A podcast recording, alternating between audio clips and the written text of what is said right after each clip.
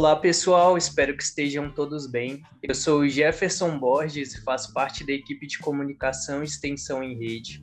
Nesse terceiro episódio, daremos continuidade à série onde vamos ler e discutir textos e outros que nos inspiram a refletir sobre o papel da universidade. Como mencionamos no episódio anterior, nossos próximos encontros vamos discutir obras, mas não faremos isso sozinho. Contaremos com a presença de convidados especiais para nos ajudar nessa jornada de reflexões. Nosso encontro de hoje contamos com a presença do professor Rafael Vilas Boas, diretor da UNB TV, com quem vamos conversar sobre o livro Educar com a Mídia: Novos Diálogos sobre Educação, do Paulo Freire especialmente acerca do capítulo 2. Eu gostaria agora de pedir para o professor Rafael Vilas Boas fazer uma breve apresentação, falar um pouquinho sobre você, sobre como você atua, seu trabalho na UNBTV, um pouquinho sobre o que você tem a dizer sobre o nosso projeto também. Olá, Jefferson. Olá, Lohane. É uma alegria estar aqui. Eu sou professor da área de linguagens artísticas, eh, mais especificamente das relações entre teatro, cinema, audiovisual e literatura no campus de Planaltina da UNB e da pós-graduação em dois programas do IDA, Instituto de Artes, a pós em artes cênicas e, a, e o mestrado profissional em artes. E desde fevereiro eu atuo na direção da UNB-TV. É um reencontro com a área de comunicação mais direta, essa tarefa que me foi delegada pela reitoria, porque eu sou jornalista de formação, me formei na FAC em 2001, fiz mestrado em comunicação, defendi em 2004 e depois fiz doutorado na literatura. É, o, e, na verdade, esse reencontro com a comunicação foi provocado primeiramente pelo decanato de extensão, sob convite da decana Olgamir e do Alexandre Pilate, diretor técnico de extensão, porque me convidaram para coordenar a construção desse programa, que hoje eu tenho o prazer de conhecer vocês, o Programa Estratégico Extensão e Comunicação em Rede, e para mim foi fantástico, assim, foi um, um início desse caminho de retomada das relações entre cultura, comunicação, educação, formação, é, e vi muito potencial no programa. Na verdade, esse programa, onde vocês hoje atuam, me confirmou que a nova geração ela vem com muito mais abertura para o letramento digital e audiovisual, por conta dos recursos que estão disponíveis a vocês, recursos tecnológicos desde a infância, mas isso não exime a universidade de trabalhar do ponto de vista de uma alfabetização estética no âmbito audiovisual. Acho que esse é um dos assuntos aqui da nossa conversa. Muito bom, professor. Agradeço muito a sua participação aqui no nosso projeto. Inclusive, eu queria deixar claro que a participação de outros projetos aqui junto com a gente está sendo muito bom também estamos conseguindo divulgar vários outros e conseguindo ter integração maior também a partir dos recursos audiovisuais que encontramos. Agora eu queria fazer uma breve apresentação do texto para a gente poder se situar um pouquinho e depois a gente poder ver um pouco da sua ideia, algumas perguntas que surgiram, para a gente poder deixar um pouco claro para as pessoas, tentar clarear um pouco esse caminho tanto para quem é nosso convidado, tanto para as pessoas que estão vindo de fora. Então, eu queria falar um pouco sobre o livro Educar com a Mídia, que é uma série de diálogos, e eles foram feitos ao longo de 1983 em São Paulo. Os diálogos são a segunda leva de conversas entre os dois, onde primeiramente havia tratado do tema educação Extricito Senso. O livro sobre qual vamos tratar hoje traz o tema da mídia e sua forma própria de comunicação, sem, claro, contextualizá-la da totalidade. Assim, esse que havia, até aquele momento, sido pouco tratado por Freire. O Freire é o nosso patrono da educação e ele trouxe esse livro de conversa que tem mais ou menos 120 páginas. Ele tem sua brochura azul e ele expressa um diálogo muito importante no qual a gente pode fazer muitas reflexões, principalmente sobre o papel da instituição, uma possível ruptura no que ele era antigamente e o que ele pode vir a ser. Então eu queria começar fazendo uma pergunta para você, professor, sobre o capítulo 2, para falar a verdade, porque nesse capítulo do Educar com a Mídia são levantadas duas potencialidades e problemáticas dos meios de comunicação atrelados à educação. O Paulo Freire defende que a escola deve se atualizar com relação aos meios da comunicação, mas de maneira qualificada, extraindo delas o melhor e realizando uma análise crítica da sua utilização. Para qual, para você, qual é a principal lição que podemos extrair dessa obra? Então, Jefferson, obrigado pela pergunta. Esse livro é um livro interessante. Ele, você falou que ele é de 83, né? Uhum. Então, vamos contextualizar. Né? Em 1964, teve um golpe né, que deu início a uma ditadura militar, civil, empresarial de, de 21 anos, de 64 a 85 do século passado. Antes dessa ditadura, alguns movimentos de educação popular, sobretudo no Nordeste, já estavam trabalhando de maneira muito criativa com a tecnologia associada a formas de alfabetização. Dentre eles, o movimento de educação de base, o MEB, que tinha as escolas radiofônicas e chegaram a alfabetizar mais de 380 mil pessoas por meio delas. E o Paulo Freire fazia parte de um outro movimento chamado Movimento de Cultura Popular, o MCP, lá em Pernambuco, que nasceu em âmbito distrital no governo Miguel Arraes em 59, em Recife, e depois, em 61, toma o estado todo quando o prefeito é eleito governador. Eles reuniram artistas, estudantes, camponeses, operários e começaram a desenvolver círculos de cultura e fazer uso da linguagem, das linguagens artísticas para o processo de alfabetização e também trabalhar de maneira articulada a educação popular, a cultura popular e a comunicação popular. O golpe interrompe toda a experiência e em 1965 é criada, com apoio da ditadura, a Rede Globo de televisão. Já existia o sistema de rádio e de jornal impresso. E a televisão no Brasil, por que, que eu fiz essa digressão? Para a gente chegar até 83, ano em que eles estão fazendo essa conversa muito interessante nesse livro.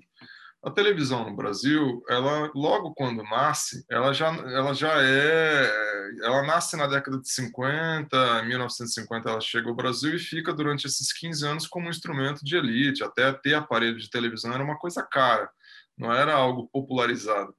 Em 65, com a chegada da Globo, com capital estrangeiro ilegal na época, era de um grupo chamado Time Life, teve até uma CPI para discutir esse problema e acabou dando em pizza a Rede Globo conseguiu é, criar um padrão de linguagem, um padrão que eles chamavam de padrão Globo de qualidade. E começou a empregar aqueles artistas que não saíram do Brasil por exílio, perseguidos pela ditadura, e que já não tinham mais os movimentos em que eles atuavam à disposição, porque eles tinham sido destruídos pela ditadura, como o MCP, o MEB, enfim, os Centros Populares de Cultura.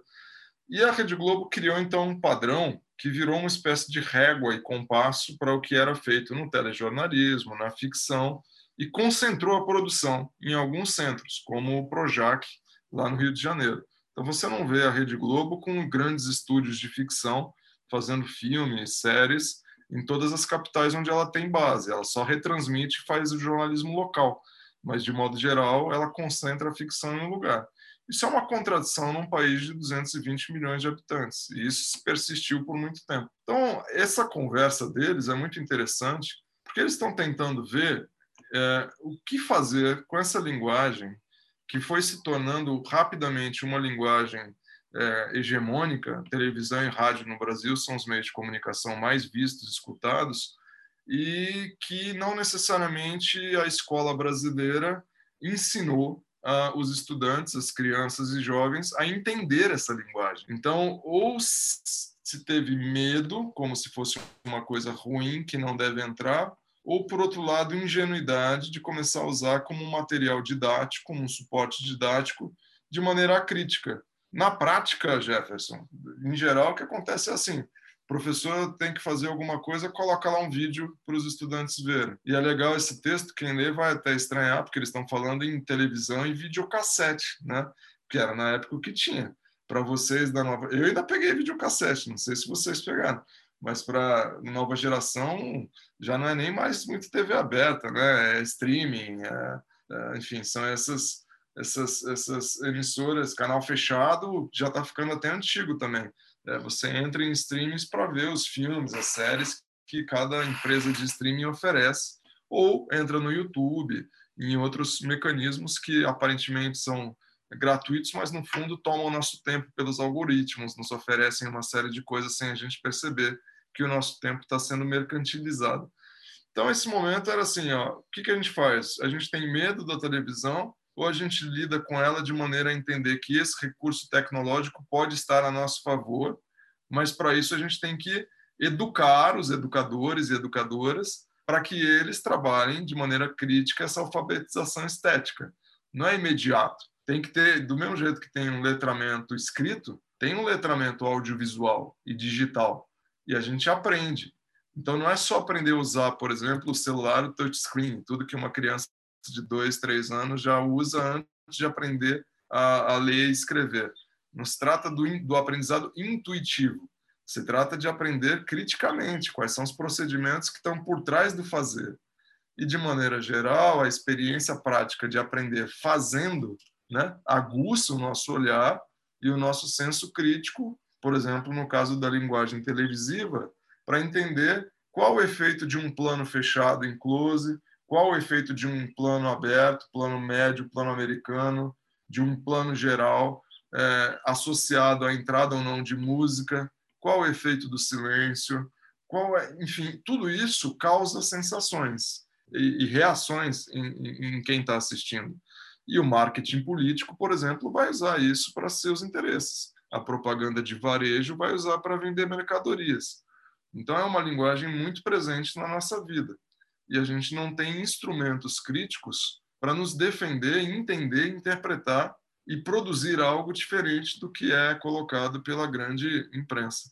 Não que não tenha hoje, hoje já existem mais recursos, isso pode ser tema da nossa conversa também. Perfeito, professor, agradeço muito por essa resposta e essa contextualização também.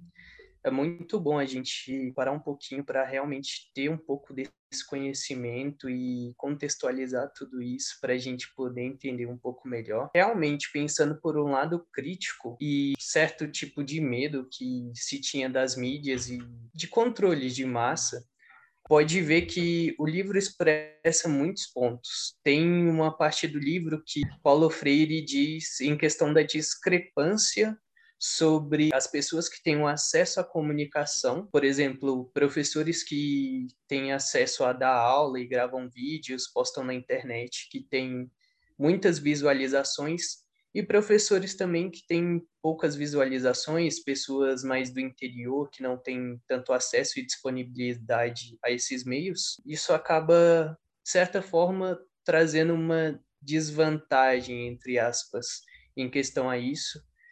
Eu queria fazer mais uma pergunta, que seria em relação à pandemia, porque o meio virtual passou a configurar a comunicação global nesse tempo que a gente passou. Então, o que por um lado propiciou a continuidade de contato por outro precarizou a comunicação, em tempos de propagação em massa de fake news, qual é o papel da universidade no que diz respeito à comunicação com a sociedade? Legal, vou, vou começar para chegar na, na pandemia e no, nesse debate sobre fake news, retomando a questão anterior, dizendo o seguinte: um dos impactos dessa da ditadura vinculada a essa entrada massiva da indústria cultural no Brasil e da televisão, desassociada de possibilidades de apropriação popular ou de um ensino. Vamos, ó, a gente está falando de Paulo Freire. Paulo Freire e a pedagogia freiriana tinham sido é, a, a pedagogia freiriana tinha sido se tornado um decreto de lei federal em 1963 pelo ministro da Educação Paulo de Tarso e que afirmava ou, ou declarava ali, assinado também pelo João Goulart que essa pedagogia seria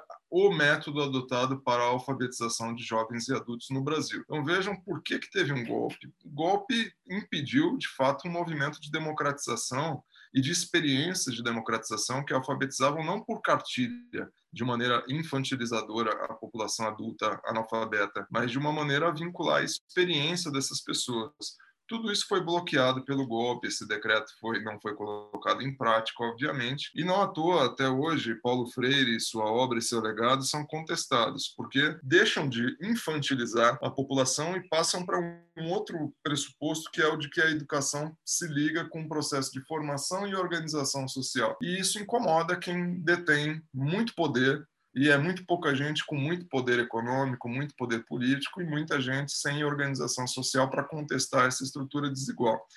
Então a comunicação nesse processo ela ficou entendida como uma coisa de profissionais, de poucos, né? Como algo que não é feito por todo mundo, que só quem entende muito de técnica, de arte, é que poderia fazer. Se criou no Brasil esse fetiche e não é em todo lugar do mundo que é assim. Tem sistemas educacionais que os meios digitais e audiovisuais já são ensinados desde a infância, desde a adolescência. E não vamos longe, Jefferson. Aqui eu vou dar bons exemplos. Escola São Francisco, conhecida como Chicão, em São Sebastião, região administrativa aqui do Distrito Federal. Eles produzem audiovisual o ano todo e no fim do ano eles fazem a Mostra Chica da Silva, inclusive com banner dos filmes, com publicidade. É um negócio extraordinário assim. Os ex-alunos, os egressos se organizaram numa produtora e fazem a coisa como um festival. E eles têm filmes ótimos.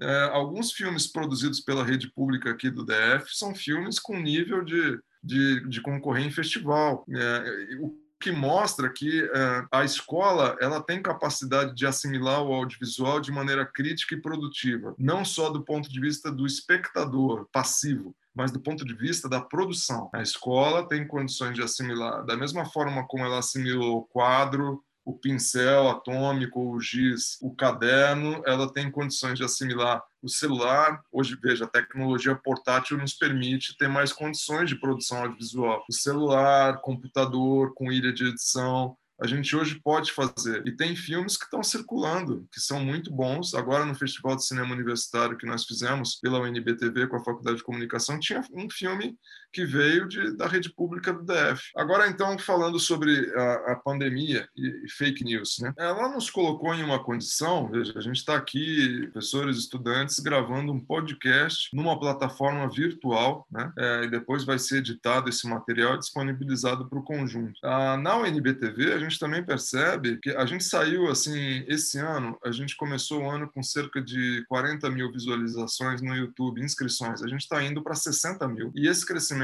não é pago, não é nada. É porque há um interesse crescente da população é, por procuras de, de, informações verdadeiras, informações científicas, informações também do âmbito social, cultural, é, com fontes fidedignas e não com é, empresas, portais, sites, blogs questionáveis. Né? E as universidades são um desses lugares. Então, cada vez mais a sociedade e também a grande imprensa, das emissoras de TV, tem procurado as nossas fontes, os nossos veículos, os nossos é, formadores de opinião, professores, servidores técnicos, estudantes, para falar sobre diversos assuntos. Então a gente sai de um lugar de questionamento sobre a educação pública, sobre o lugar dela, se ela é boa, se ela é ruim, ela é muito cara, não vale a pena esse investimento, era todo o debate que tinha, para um lugar de necessidade e um lugar de orgulho no âmbito da população brasileira. A, a mídia hoje, reparem, ela não tem falado mal da, da educação pública oferecida pelas universidades federais. São elas que estão fazendo as pesquisas sobre a pandemia, junto com a Fiocruz e outros laboratórios públicos. Né? Cadê nessa hora as, as escolas privadas, as faculdades privadas? Por que, que elas não fazem pesquisa e extensão? Porque é um mecanismo que extrai o máximo lucro uh, explorando a força de trabalho de professores ótimos professores, mas que não são pagos para fazer extensão, não tem estrutura de pesquisa. Então, a, a universidade pública se mostra muito necessária. E a comunicação da universidade,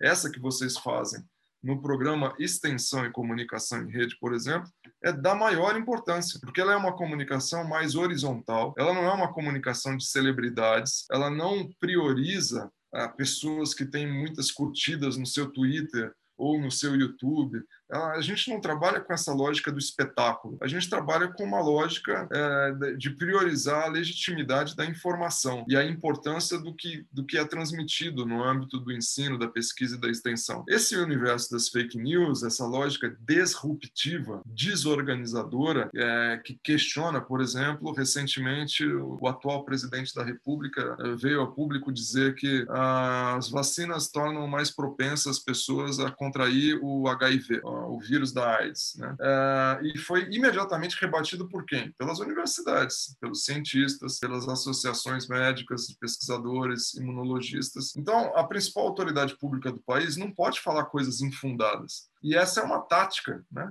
falar coisas é, a esmo para chamar atenção, para desviar o problema de outras questões mais objetivas e que imputam questionamentos e julgamentos mais diretos. Então, você desvia o foco do combustível que está a R$ reais da comida que está caríssima para falar que a vacina aumenta o risco de, do HIV. Aí todo mundo vai discutir o absurdo que o presidente falou e desvia o assunto de outras questões e desvia, sobretudo, a nossa capacidade de assimilar uma informação e conseguir nos organizar a partir dela. É, as fake news geram apatia, elas geram surpresa, estupefação, uma certa letargia. Elas nos imobilizam, porque a gente fica tão estupefato com os absurdos que são ditos que a nossa capacidade de reação também se torna mais lenta, porque a gente vai ficando cansado disso. E a, toda a nossa energia é movida ação refratária. É, ela impõe a nós não a construção de agendas, pautas, temas propositivos. Parece que a gente está o tempo todo nas cordas tentando se defender das fake news. Né? Isso já era um fenômeno, isso não é exatamente novo. Novo é esse termo, fake news. Mas a, a imprensa empresarial, ela costuma fazer muito esse tipo de coisa, não é de agora. A diferença é que é, nessa conjuntura que nós vivemos, não apenas parte da imprensa faz isso, mas o presidente da República faz isso. Isso é um dado novo. Isso não acontecia antes como acontece agora. Isso nos deixa muito uh, chocados né? e com dificuldade de reagir. Mas eu sou otimista, Jefferson, porque vou só te dar, ó, a gente fez um congresso brasileiro de comunicação pública na semana retrasada e foi ótimo. A UNB, a UFG, a ABC Pública. Ontem acabou o 17º Fórum da Associação Brasileira de Televisões Universitárias e foi ótimo. Então nós não estamos desorganizados, pelo contrário, a gente está se preparando para nos fortalecer, a despeito dessas táticas desmobilizadoras e disruptivas que nos desorganizam. A televisão pública está viva? Sim, está. E ela está crescendo. Na UNB, eu lhes digo que a UNB-TV bateu na semana passada o número é, de 58 mil, que é o número do, da quantidade da comunidade acadêmica. Então, a gente pode daí deduzir que 58 mil pessoas, é o que daria, então, o conjunto da nossa comunidade acadêmica assiste ao NBTV. Isso é muito? Não, é pouco, perto de 3 milhões e 500 mil pessoas do DF. Só que é muito comparado com as universidades públicas federais. A UNBTV é o maior canal de inscritos no YouTube das universidades públicas federais. Isso para nós é motivo de alegria, mas não nos satisfaz satisfaz, né? A gente quer atuar de maneira cada vez mais crescente, sem usar linguagem apelativa, sem usar linguagem publicitária, sem achar que a gente vai ficar concorrendo por audiência, criando programas apelativos. Pelo contrário, nossa missão não é essa. Muito bom, professor. Eu particularmente fico muito feliz em fazer parte do projeto de extensão e ver todo esse crescimento que tem tido em questão de trazer para o público uma linguagem mais simples e acolhedora para eles poderem entender o nosso lado e a gente poder ter um trânsito de informações. Uma das coisas muito importantes que a gente trata também nesse texto é a questão do papel da instituição. Se a instituição realmente já concluiu seu papel, que ela deveria ter concluído, e se esse papel pode ser mudado a partir de agora. Então, o tema seria basicamente uma ruptura do processo institucional. E eu queria saber um pouquinho de você, o que você pensa acerca disso. Se nos dias de hoje a gente está tendo uma ruptura do, da instituição tradicional para um novo rumo nas instituições, ou se a gente esse desenvolvimento não tem sido tão rápido quanto você imagina. É, olha, vou, vamos, vamos falando da nossa universidade primeiro para depois ampliar. É, eu estudei aqui na década de 90 na graduação, depois no mestrado e doutorado na primeira década do século 21. E eu não vi mudar até hoje, mesmo com a chegada da internet, toda uma estrutura, é, a centralidade que o letramento escrito tem, e ele deve continuar tendo. Então, por exemplo, a gente tem leitura e produção de texto, é, LPT, a famosa LPT como uma disciplina geral de tronco comum para quase todos os cursos para os estudantes aprenderem noções básicas de letramento, produção de texto e interpretação. Ótimo. A questão é, por que, que nós não temos uma disciplina de letramento digital e audiovisual? Porque o nosso mundo é perpassado por isso. Essas linguagens, elas nos tomam desde o primeiro olhar no celular, na hora que a gente vai desligar o despertador de manhã e olhar o WhatsApp ou olhar outra rede social, a todo momento a gente está submetido à linguagem audiovisual e cada vez mais a gente está sendo demandado como profissionais. Veja, você é um estudante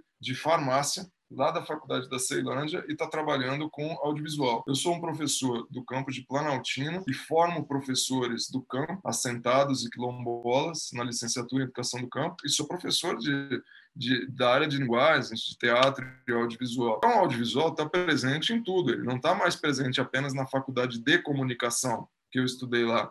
É, muitos cursos dependem.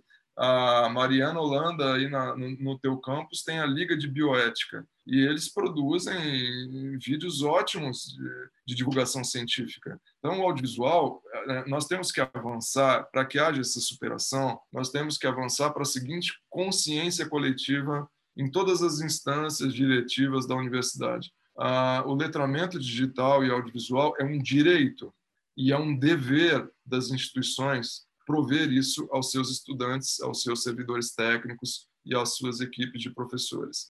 Estamos próximos de chegar a isso mais do que antes. Hoje mesmo acabei de redigir um projeto chamado Escola de Formação em Audiovisual da UNBTV, exatamente com esse.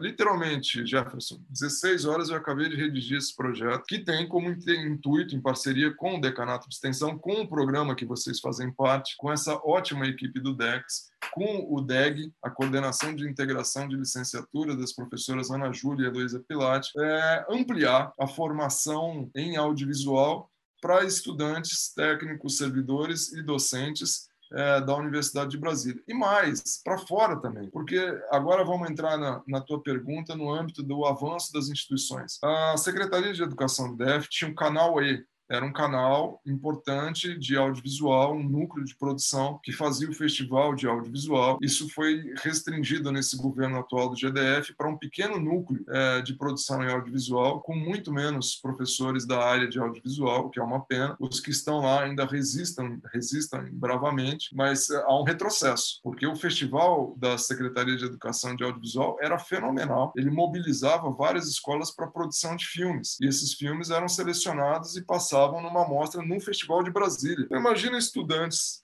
da rede pública produzindo filmes na sua escola e indo ver seu filme projetado no, no Cine Brasília. Que coisa incrível, né? Que participação. Da mesma forma, o festival de teatro que existia na rede pública e que acabou nos últimos anos. Então, tem um retrocesso em curso que é injustificável, porque esse processo de apropriação dos meios tecnológicos deveria ser um curso natural para que essa superação e essa mudança acontecesse. Se a gente hoje vai entrar no 5G, a gente já deveria ter a internet instalada de alta qualidade em todas as escolas públicas. Uh, estudantes deveriam ter seus laptops. Nós estamos num país petroleiro, Jefferson, um país do pré-sal. A gente está na maior bacia hidrográfica do planeta. A gente tem a maior reserva de nióbio do planeta. Não há o que justifique que um país que é exportador de matéria-prima, minério, que o agronegócio se orgulha de ser é, portador de 30% do PIB brasileiro, as escolas públicas não serem é, instrumentalizadas com equipamento e formação suficiente para que o audiovisual seja um letramento assimilado, o cinema seja uma linguagem fluida. Agora, por que, a gente não chega lá, Jefferson? Liga quem estiver escutando, faça um exercício, liga a televisão hoje na sua casa e troque pelos canais para ver o que, que a televisão aberta passa. Nunca tem filmes brasileiros, por exemplo. É uma exceção. Quando morre alguém, um ator famoso tem uma homenagem. Ou tem um festival especial de cinema brasileiro. Não é a coisa mais ridícula do mundo você morar no Brasil, um dos maiores países mais ricos do mundo. E quando você quer ver filme brasileiro, tem que ter um festival especial numa TV que é fruto de concessão pública para você ver. Sabe quem está exibindo filmes brasileiros hoje? A UNBTV, por exemplo, que se colocou nesse ano nesse desafio de fazer mostras para exibir filmes para que a população que assiste a UNBTV, seja pela internet, seja pelo canal 15, na, no canal fechado que nós temos por obrigação de lei, a gente exibiu 103 filmes esse ano, de fevereiro para cá, para até outubro. E vamos continuar exibindo porque a gente acha que é um dever nosso atender ao direito da população de se ver e ver os seus problemas e suas glórias e suas dores representadas na tela. O cinema brasileiro é sonegado na televisão empresarial brasileira e não há um procurador que levante a mão para ir lá no Ministério Público no STF, sei lá onde, para criticar isso. Como é que a gente pode conviver com gerações formadas de cineastas na faculdade de comunicação que só contam com um circuito fechado para exibir seus filmes? Os festivais, e depois tem que vender seu filme para uma distribuidora circular pelo canal é, Brasil ou outros canais de streaming e canais fechados. Isso é um absurdo. Então tem muito a ser feito. Eu sou otimista, porque eu acho que é, é um monopólio tão absurdo que ele vai ser rompido, mas não sem luta, não sem organização de professores, de sindicatos, do movimento estudantil, porque deve ser uma palavra de ordem para nós. A gente tem direito de fazer TV e cinema, e a gente tem direito de ver TV e cinema, não só em shopping. Os cinemas, ah, quem está ouvindo, depois passa lá em qualquer shopping que tem cinema e olha qual é a programação e ver quantos por cento dos filmes que estão sendo exibidos são brasileiros ou latino-americanos. E aí, se for brasileiro, olha lá se não é da Globo Filmes, por exemplo, que é uma da empresa da Globo que produz novela e produz cinema. Então, e as, as produtoras independentes? Onde estão? Onde está o cinema nacional que é premiado internacionalmente que aqui no Brasil não é visto? Então a gente tem que mudar esse tipo de coisa também. Professor, achei sua fala muito boa inclusive eu queria retratar a experiência própria em questão de ver filmes brasileiros realmente não é uma coisa que a gente consegue ter um acesso tão grande. Mesmo a gente morando aqui em Brasília, é uma coisa um pouco difícil. A gente tinha muito contato em questão disso quando a gente tinha aqueles festivais, realmente eles passavam os filmes de produtores individuais mas agora, depois da pandemia, isso dificultou muito. E hoje em dia, se você for num cinema, algo do tipo, eu acho que não está nem passando nenhuma produção brasileira em si. Então, esse trabalho que vocês têm feito na UNBTV está ajudando muito a passar um pouco dessa nossa cultura, de fato, porque a gente não tem tanto acesso a os nossos próprios filmes, as nossas próprias coisas que nós produzimos, as coisas que nós enviamos para outros lugares. É uma coisa que a gente acaba meio que deixando um pouco de lado. A gente dá muito para os outros e fica pouco para a gente certa forma. Então, eu queria fazer mais uma pergunta que no trecho do texto, ele, o Paulo Freire comenta um pouco a respeito do contato com as mídias dentro dos ambientes educacionais. Que essa experiência não é importante somente pelo conteúdo em si, mas para entender como ele funciona. De quais interesses dos grandes monopólios da mídia passando por circuitos de uma TV, por exemplo, até que é realizado uma produção audiovisual. Na sua visão, como você acha que a gente consegue agir para que a compreensão dessas três dimensões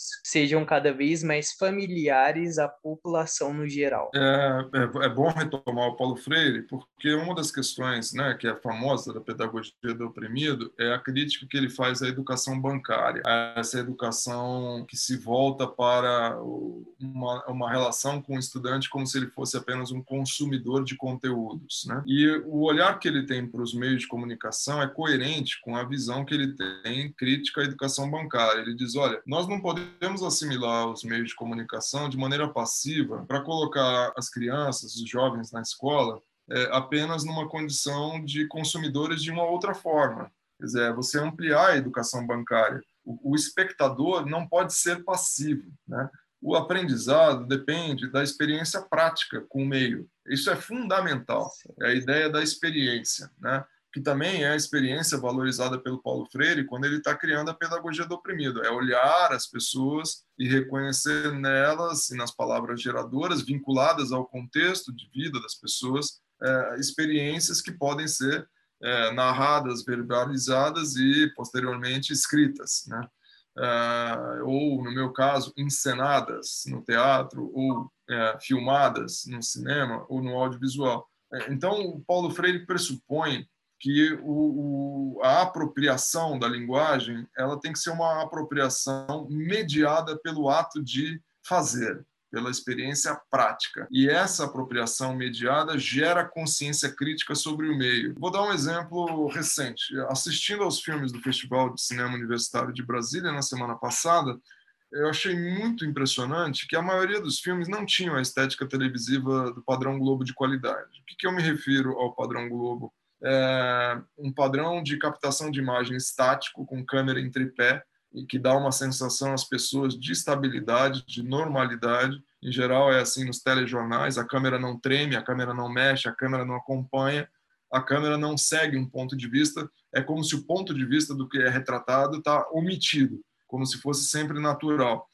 Outro aspecto do padrão, a, a, a, o tratamento fotográfico da imagem, das cores da imagem, é, é, sempre um tratamento confortável, quando é um ambiente interno, com luz produzida, enfim, é, nada te tira de uma certa zona de conforto enquanto espectador. Do ponto de vista temático, vários temas não entram a pouca de exploração de conflitos, a não ser os conflitos privados, nas telenovelas, por exemplo. Né? Não há noção de causalidade, ou seja, de continuidade de um processo histórico. Há sempre uma abordagem fragmentada e isolada no presente, que é uma característica da forma dramática. Então, vejam, é, é assistindo cinema universitário, eram quatro filmes por noite, a maioria dos filmes não tinha esse padrão. Câmera tremida, às vezes por ser precário, Jefferson, às vezes porque as pessoas não têm dinheiro, o equipamento é ruim, mas às vezes porque é proposital. E de repente tinha um filme que tinha esse padrão não vou dizer aqui qual é, obviamente. E o filme destoava absurdamente dos outros, porque aquilo que é natural na TV, naquele lugar era estranho. Então, para um olho minimamente habituado a essa linguagem, você percebia a diferença. E o que é mais próximo de nós é esse jeito que pode ser entendido como mais tosco de fazer, mas que no fundo ele revela ah, possibilidades mais realistas de apropriação do meio. Câmera tremenda é o que geralmente acontece, só entra na televisão quando tem, sei lá, a polícia entrando na favela e o jornalista está correndo atrás da polícia para filmar o tiroteio. Mas aí aquilo é permitido numa situação de exceção. Agora, em geral, os recursos da linguagem audiovisual não são explorados ao máximo como eles poderiam dentro do ambiente escolar. Toda escola poderia ter um estúdio, toda escola poderia ter um centro de produção, toda escola poderia é, ser conhecida pelos filmes que seus estudantes, professores e técnicos produzem, entende? A universidade brasileira tem resistido à geração do Reúne, do programa de expansão e interiorização da universidade, essa geração que transformou a universidade, esses primeiros filhos de famílias que nunca acessaram a universidade, essa universidade que se enegreceu porque as cotas, as ações afirmativas permitiram a entrada de um grande segmento que era alijado da universidade, está transformando o cinema brasileiro. E vejam, está transformando sem investimento, sem fomento público. Imagina se tivesse fomento público. Está fazendo no coro, por sua própria conta, e ainda assim está conseguindo demonstrar que é possível fazer e fazer diferente. Para essa seleção que nós fizemos desse festival, em menos de um mês de abertura de edital, a gente teve 153 filmes é, recebidos produzidos todos durante a pandemia, o que mostra a vontade do estudante universitário e da estudante universitária de produzir filmes. E a gente conseguiu exibir 20. Mas vejam, então o nosso problema não é de não produzir, é de represamento da produção. É que a gente vê pouco porque o filtro mercantil é muito seletivo e não deixa passar para nós o grande conjunto da produção plural, diferenciada, diversificada. Então, o investimento em, em, em uma política de, de expansão da presença do audiovisual, seja ele da televisão, do cinema, na escola, passa por questões de política pública, de fomento, de estímulo, de crédito para compra de equipamento, de treinamento de professores eh, e de estímulo a que os estudantes produzam. Por que, que por exemplo, os filmes estimulados pelo Ministério da Cultura, eu coordenei um projeto em 2013 em que nós produzimos cinco documentários com estudantes quilombolas e camponeses. E aí a gente queria exibir em algum lugar, na EBC, em algum lugar, porque afinal era recurso público, a gente queria devolver para o público. E o Ministério da Comunicação não tinha nenhuma política de distribuição. Ele era dirigido à época por um ex-repórter da Rede Globo, e eles mantinham as políticas restritivas de circulação, não tinha fomento. Então, olha a contradição.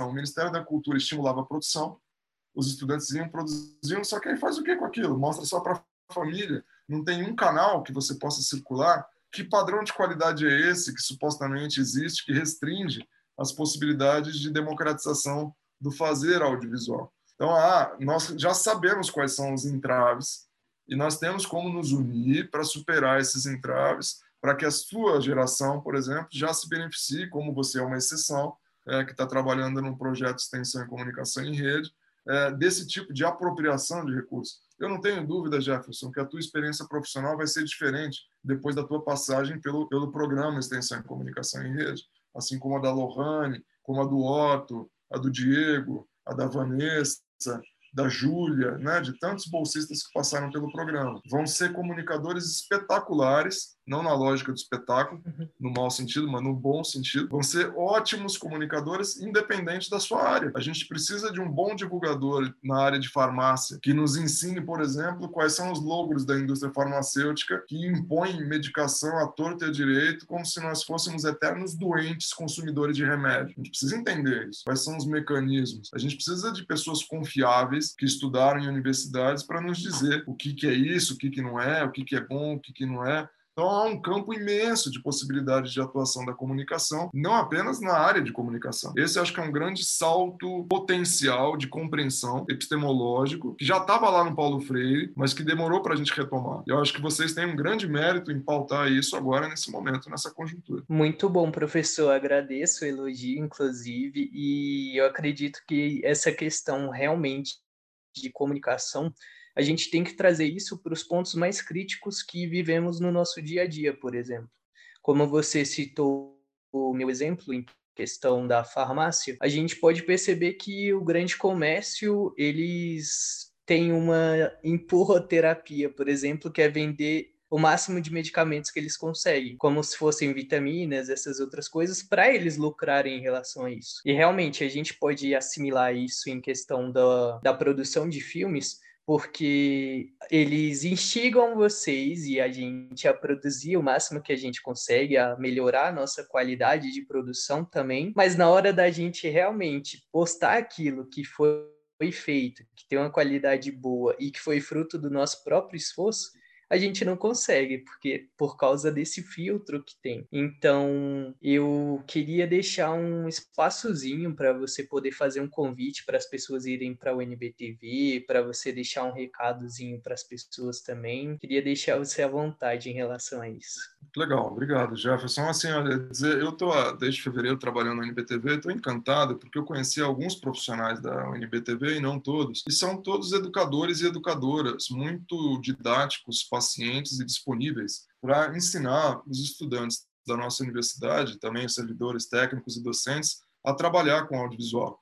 Ah, nessa semana, nós fizemos o encerramento de um curso, a primeira mostra de audiovisual é, que envolveu a coordenação de licenciaturas lá do DEG com a, a UNBTV, e três profissionais nossos, um cinegrafista, um editor e, e outro programador que também edita, enfim, deram aulas para uma, mais de duas dezenas de bolsistas de licenciaturas da UNB e a tarefa deles era aprender e produzir vídeos sobre as suas próprias licenciaturas. Foi fenomenal, assim, os dois vídeos que foram exibidos nessa sessão de encerramento do projeto mostram o quanto a, a a geração de vocês que está hoje na universidade é uma geração que a gente chama de nativo digital, né? que já nasceu inserida num ambiente em que as novas tecnologias estão democratizadas, eh, se não economicamente para todos, mas enquanto recursos estéticos são mais vistas e mais acessíveis, porque elas são portáteis, enfim. A acoplagem, vejam, em um celular nós temos um gravador, temos uma câmera, nós temos a possibilidade de ter ilha de edição aqui dentro, além dos recursos de despertador, de uso para telefone mesmo, mas o telefone passou a ser um uso. Tem calculadora, tem cadernos de notas, tem três ou quatro redes sociais possíveis dentro de um celular. Isso torna a capacidade de produção mais hábil, porque desde a infância crianças filmam o que fazem, editam, mostram para a família. Então, quando eu entrei no programa, extensão e comunicação em rede, eu fiquei muito surpreso com as primeiras tarefas que eu e Gabriel, é, Gabriel Siqueira, né, aí da, da, da extensão, passávamos para os estudantes, o retorno era excepcional, o material já vinha pronto, o material vinha editado. E, e isso já na pandemia, com as pessoas sem recursos para trabalhar ideais, ilhas de edição profissional, computadores, grandes programas. Pelo contrário, então isso mostra que há um grande potencial de, de produção. Esse potencial nós podemos chegar é, nos unindo mais. Né? Para nós da UNBTV, o Programa Extensão e Comunicação em Rede é um grande parceiro, mais que isso é um inspirador por esse trabalho que vocês fazem envolvendo professores, técnicos e, e estudantes. E hoje, então, nós estamos dando esse salto em que o programa, como ele disse, ele vai ser parceiro da Escola de Formação em Audiovisual da UNBTV, para que a gente possa é, é, atribuir institucionalidade alguma coisa que a equipe da UNBTV já faz e, e que agora ela quer fazer de, com maior volume de ações. Convidar todo mundo para assistir às mostras que nós fazemos. Esse ano nós tivemos a mostra 8M de cinema feminista, a mostra de cinema e luta pela terra, a mostra de cinema indígena, a mostra dos 40 anos do Glauber Rocha da Morte, que a família autorizou a exibição de filmes raríssimos na TV brasileira, filmes incríveis. É, esse festival de cinema universitário, a mostra LGBTQIA+, organizada junto com a DAZU, a área de a DIV, né, uma das diretorias da DAZU. Então nós temos todo o interesse de estabelecer parcerias as mais diversas com a comunidade acadêmica, seja projeto de extensão, programa, grupos de pesquisa. Vocês podem, inclusive, ser curadores das mostras da UNBTV, podem vir propor temas e a gente organizar espaços. A gente tem estagiários dedicados exclusivamente à organização das mostras, liberação de direito dos filmes. Então a gente pode fazer muita coisa junto. Eu acho que a gente está nesse rumo de que democracia é maior capacidade de vozes ativas na cena pública. E a TV da Universidade de Brasília cumpre e quer cada vez cumprir com mais força esse papel, ampliando as parcerias. Então eu te agradeço, Jefferson, também a Lohane, ao Alexandre Pilate, ao Gabriel, ao Rogério Ferreira, a decana Gamira Mâncio, a toda a equipe do DEX e os bolsistas por essa oportunidade dessa conversa que parte desse inspirador e centenário intelectual brasileiro, Paulo Freire, é, que além de tudo que falou, falou também sobre mídia, né? Incrível.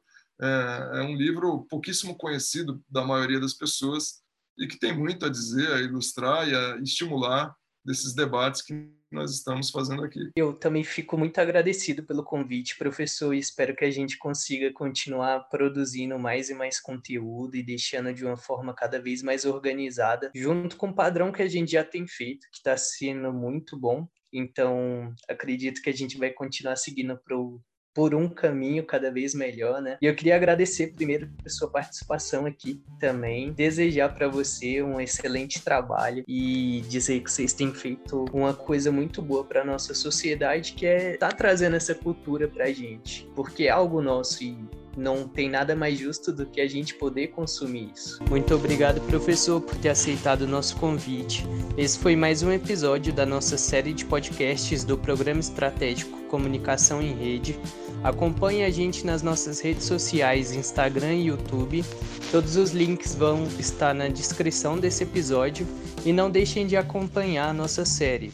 E o nosso próximo episódio iremos falar sobre o livro Pedagogia da Autonomia com a diretora da UNB TV, professora Rose.